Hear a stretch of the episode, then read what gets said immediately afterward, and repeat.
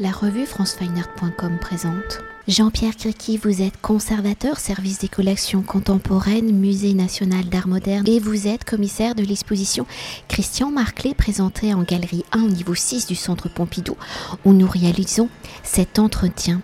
Alors, première exposition muséale en France depuis 2007, venant interroger l'importance du travail du son dans l'œuvre de Christian Marclay par la porosité des médiums et au fil de ses réflexions des années 1980 nos jours en artiste multimédia et en utilisant le collage et le montage, l'œuvre de Christian Marclay vient également s'inscrire dans la diversité des arts visuels où l'artiste suisse-américain utilise la photographie, la vidéo, la peinture, l'estampe, l'installation, l'assemblage d'objets. À l'origine de l'écriture de Christian Marclay, il y a le scratching, ou par le geste de modifier manuellement la vitesse de lecture d'un disque il a collaboré avec de nombreux musiciens, des collaborations se matérialisant par des enregistrements en studio et par des concerts performances. Alors dans un premier temps, pour évoquer l'origine de l'écriture plastique de Christian Marclay, si sa matière première est le son, Christian Marclay utilise déjà des écritures, des gestes des arts visuels ou par le geste de la main en interaction avec la surface d'un objet, il vient sculpter le son, changer la lecture, en donner une nouvelle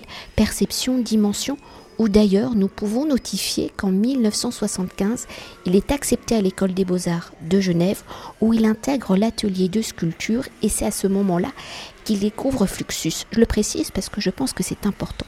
Alors si l'univers du son par la diffusion de celui-ci, les supports physiques sont en interaction et utilisent les codes des écritures visuelles, je pense évidemment aux pochettes de disques, aux affiches de concerts, pour Christian Marclay, quelles sont les circonstances qui vont l'amener vers le champ visuel, à utiliser leur typologie, quels seront les premiers supports visuels où il va apposer son propre geste plastique, ce geste plastique est-il toujours lié à un son ou faut-il inverser la question et dire comment sa formation initiale à la sculpture va-t-il l'amener à poursuivre des études aux États-Unis, à l'amener vers les scènes musicales? Comment ces rencontres vont-ils l'amener, Christian Marclay, à envisager la matière sonore comme une matière sculpturale?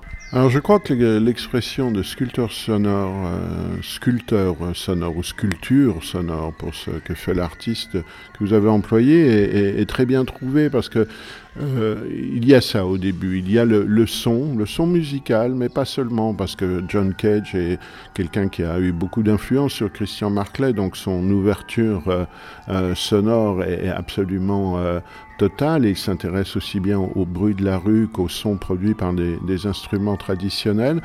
Mais il y a cet intérêt pour la, matière sonore qu'il a été amené à à manier lui-même à travers euh, euh, toutes ces performances auxquelles vous faisiez allusion, tous ces enregistrements. Il, il jouait de la platine, il ne jouait pas d'un instrument de musique, il jouait du tourne-disque comme d'un instrument de musique. Et pour ce faire, il avait, euh, comme John Ketch faisait du piano préparé, il avait fait des disques préparés, peut-on dire. C'est-à-dire, il avait, il s'était constitué une petite euh, euh, discothèque faite de disques brisés, malmenés de diverses manières, percés de clous, euh, striés de bandes adhésives qu'il passait sur sa platine, ce qui produisait une joyeuse cacophonie et des euh, résultats sonores tout à fait euh, inattendus. Et il s'est rendu compte assez vite que euh, cette pratique, qui était déjà effectivement une pratique de montage, d'assemblage, de, bricolage, pourrait-on dire, de ces objets, elle avait une dimension visuelle assez forte. Quand on voit ces disques brisés, réassemblés, il y a des fragments de couleurs aussi. Il y a eu beaucoup de vinyles en couleur dans les années 70 dont il a lui-même fait usage à la décennie suivante.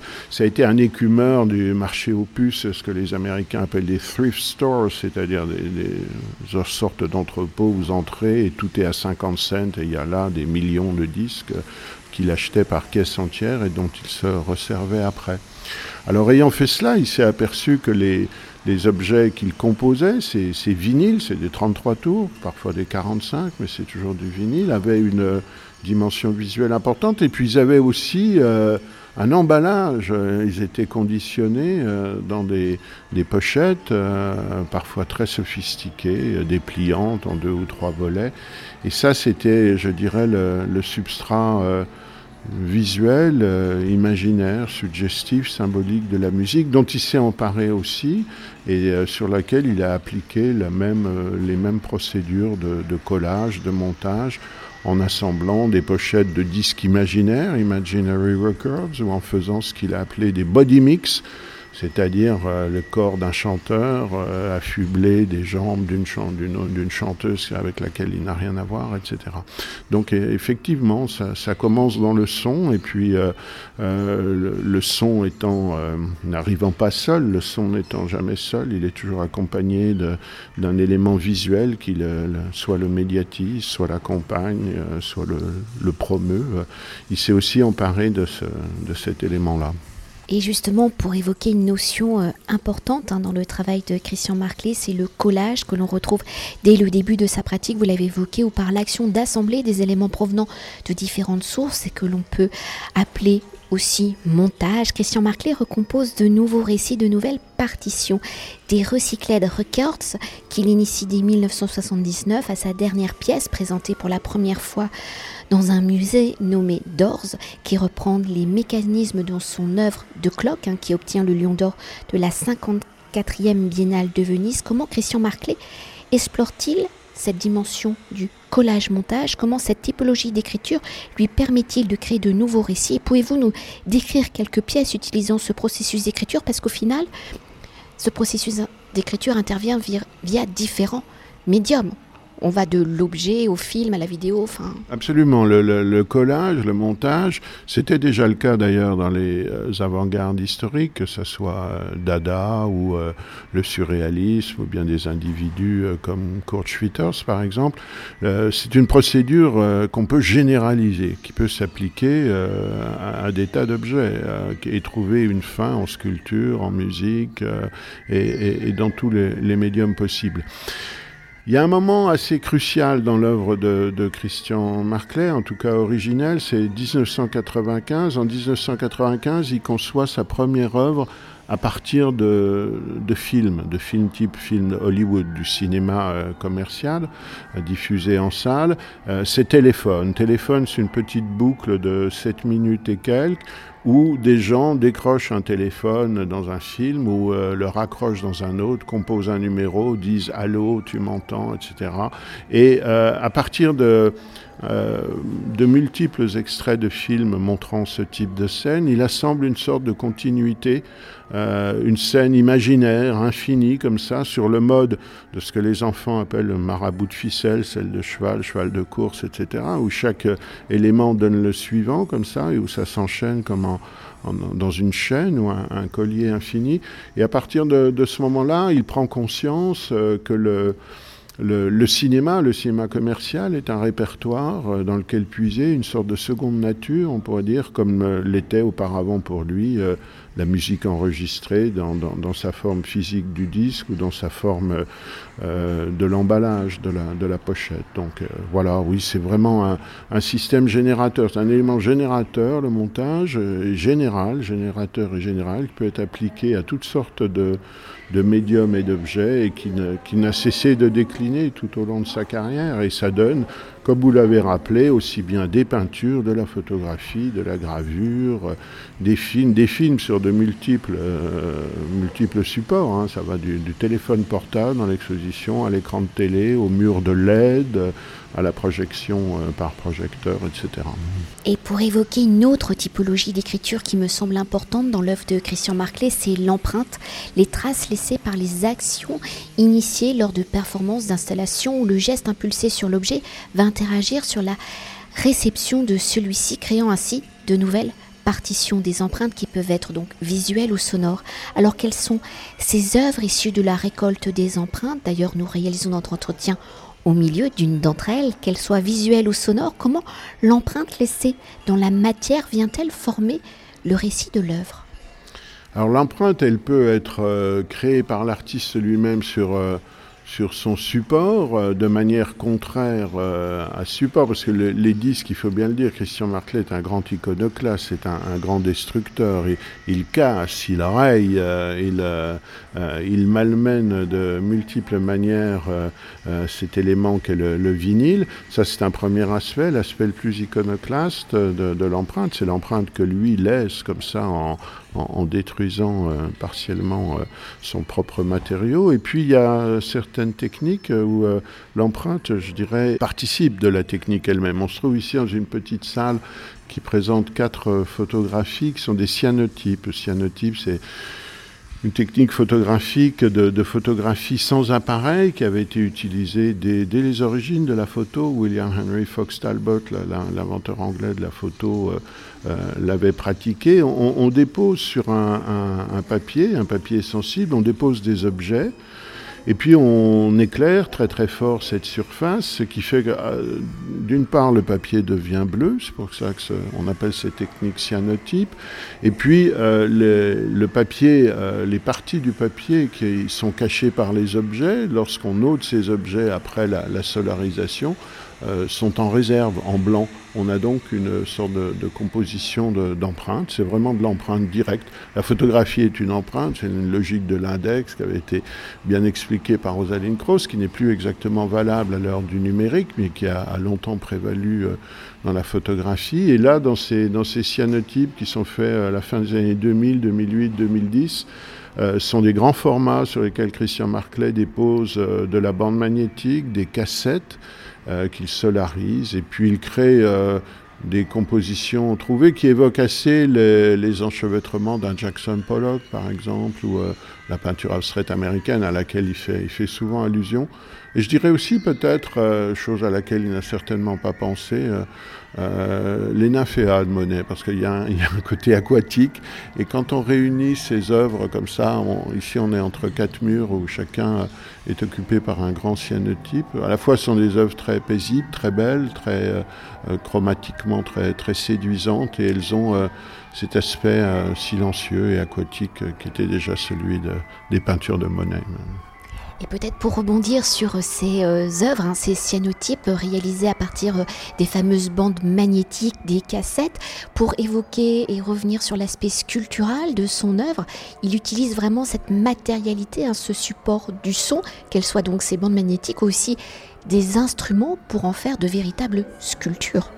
Oui, tout à fait. Il y a, tout un nombre d'actes ou de procédures. Il a, modifié au centre de l'exposition, on trouve un ensemble d'instruments modifiés qui sont présentés sur une plateforme circulaire noire qui ne sera pas sans évoquer un disque vinyle à, bien des, visiteurs. Ces instruments modifiés, c'est un, accordéon qui, une fois euh, déplié, fait 7 mètres de long, une batterie euh, qui va à 4 mètres de hauteur, une guitare euh, en résine molle dont le, le, manche retombe mollement vers l'arrière, un, tabouret muni d'un corps de chasse qui est peut-être un, hommage au Pétoman, la célèbre vedette du euh, euh, musical français autour de 1900, ça c'est une chose. Et puis, euh, il y a de, multiples façons de, de, travailler cette matière sonore. Moi, une de mes préférées depuis longtemps, qu'on a inclus dans, dans l'exposition, qui se trouve aujourd'hui dans une collection privée américaine, c'est un oreiller. C'est un oreiller qui s'appelle, s'intitule The Beatles et euh, que Christian Marclay a créé en tricotant de la bande magnétique. Il s'agit de, des bandes magnétiques de toutes les chansons des Beatles qu'il a tricotées au crochet et euh, qu'il a assemblé dans cet objet euh, éminemment silencieux et éminemment fait, fait, de son, puisqu'il y a là-dedans toutes les chansons des Beatles. C'est assez beau symboliquement, je trouve. Et puis il y a aussi euh, cette colonne de disques vinyle qui au final donc est à peu près support de, de notre société, on va dire, de notre maison, de notre... Oui, oui, c'est toujours de la culture de masse hein, dont se sert Christian Marclay, le, disque, euh, comme, le cinéma, la, colonne de vinyle, plusieurs centaines de vinyles qui s'élèvent à 3,50 m de hauteur, euh, qui sont maintenus par un, filin qui les traverse par leur le vide central qui sert à aller jouer sur les, platines tourne-disques. Ça s'appelle Colonne sans fin, c'est un hommage à Brancusi, euh, un clin d'œil en tout cas à Brancusi. Euh, et il y a, un autre, et, un archétype de, l'art ou de l'architecture. La colonne, évidemment, c'est un élément archétypal. Comme un peu plus loin, on trouve un, cube euh, de vinyle fondu qui forme un, cube, une sorte de cube noir néo-minimaliste comme ça, qui est aussi un, hommage à la sculpture contemporaine beaucoup de références hein, euh, d'artistes modernes hein, dans son œuvre. Oui, bien sûr, le, dadaïsme, je pense, tous les, tout le, collage commence avec le cubisme, comme on sait, euh, en tout cas c'est l'acception euh, traditionnelle du collage, donc les, papiers collés, les collages dadaïstes, et puis dans la musique, John Cage, évidemment, et puis le, punk rock a été très important pour lui, parce qu'il avait grosso modo 20 ans euh, euh, au, moment du punk, euh, en 77 et à la suite. Il a beaucoup participé à cette scène musicale. Il était à New York à l'époque, il a joué avec beaucoup de gens.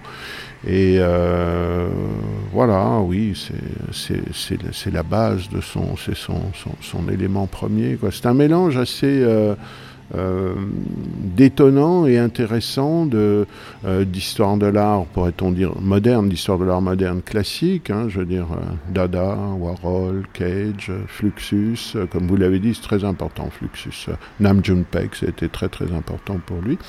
Et puis aussi de choses plus, plus populaires, entre guillemets, comme, comme le rock et notamment le punk.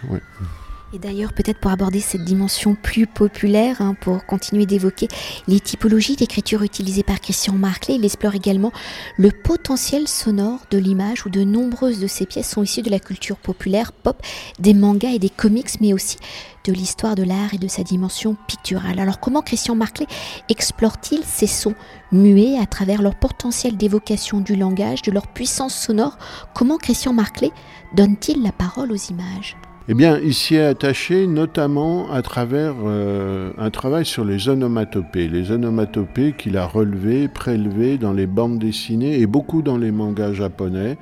Et donc, il a fait des œuvres euh, de médiums divers. Derrière nous euh, est une grande série de, de bois gravés qui s'intitule Screams, Cris, qui sont euh, réalisés euh, à partir de petites figures hurlantes découpées dans des mangas japonais. Euh, le, collage original est scanné, il est gravé sur de très très grandes planches en bois qui font parfois plus de 2 mètres de haut. C'est un hommage à, fois, à la fois à la gravure japonaise, aux estampes du 19e siècle, lorsque le, le japonisme est né suite à, l'arrivée des gravures japonaises en Occident, et puis aussi à une œuvre célèbre de Munch, bien entendu euh, le cri. Mais les onomatopées, elles sont présentes aussi dans l'exposition, dans une euh, installation vidéo tout à fait euh, étonnante et dont le, public a beaucoup de mal à sortir, si on peut dire, tellement elle, est, elle a un caractère hypnotique. C'est une pièce qui s'intitule Surround Sound, qui date de 2014, et vous êtes dans un espace noir euh, sur les quatre murs duquel sont projetés euh, dans tous les sens, à des vitesses différentes et composant des, figures multiples, des onomatopées tirées de bandes dessinées. C'est une sorte de, mise en mouvement de, de l'onomatopée imprimée. Et une dernière chose, hein, la traditionnelle question pour conclure notre entretien et pour mieux appréhender l'œuvre de Christian Marclay, la diversité sonore de son euh, œuvre. Comment avez-vous articulé, construit le récit de l'exposition? Comment l'interaction entre les œuvres vient-elle former la partition de l'exposition et donner ainsi une nouvelle lecture de celle-ci? Parce que moi, je vais être honnête, de son œuvre, je ne connaissais que la fameuse vidéo, enfin œuvre euh, de 24 heures de clock eh bien, on a tenté de donner euh, le sentiment d'un survol de ces quatre décennies et quelques de travail, un survol qui rend justice à la multiplicité euh, des médiums et, des formats. Il y a des toutes petites choses dans cette exposition, des petits objets qui font quelques centimètres, puis il y a des œuvres vidéo comme Vidéo Quartet qui font 12 mètres de long.